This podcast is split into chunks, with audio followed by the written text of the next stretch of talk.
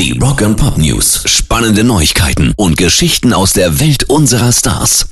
Wie geil ist das denn bitte? Manowar haben einen Song nur für ihre deutschen Fans geschrieben und Leute, der ist richtig witzig.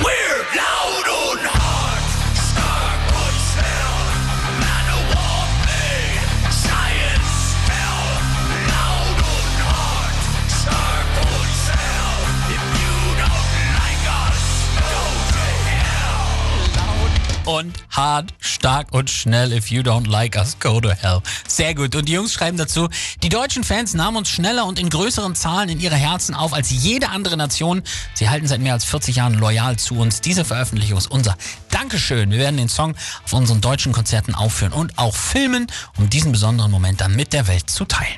Rock and Pop News. Anfang März startet die Welttournee von Blink 182 nach der Wiedervereinigung mit Tom DeLong, aber Drummer Travis Barker hat sich jetzt schwer am Finger verletzt. Ich habe gestern bei den Proben Schlagzeug gespielt und mir dabei den Finger so stark angeschlagen, dass er ausgekugelt wurde und die Bänder gerissen sind. Ob er die Tour wird spielen können, ist aktuell noch nicht ganz klar.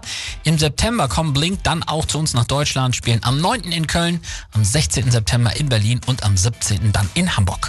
Rock and Pop News. Biopics sind ja spätestens nach dem Oscar für Bohemian Rhapsody, dem Riesenerfolg für Rocketman und jetzt auch mit Elvis voll im Trend. Und das nächste ist bereits schon fertig geschrieben.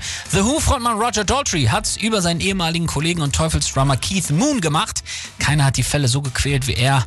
Er hat besoffen seinen Chauffeur zu Tode gefahren, mit Vorliebe Klos in die Luft gejagt. Also da ist eine Menge drin. Ein Schauspieler für die Rolle hat er auch schon im Kopf, aber er will den Namen nicht verraten, sagt nur, der ist um die 40.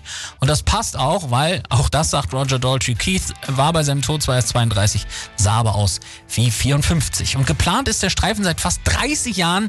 Damals hat Wayne's World Star Mike Myers sogar schon für die Rolle unterschrieben. Jetzt ist er dafür zu alt. Aber immerhin soll er jetzt auch dann wirklich endlich gedreht werden.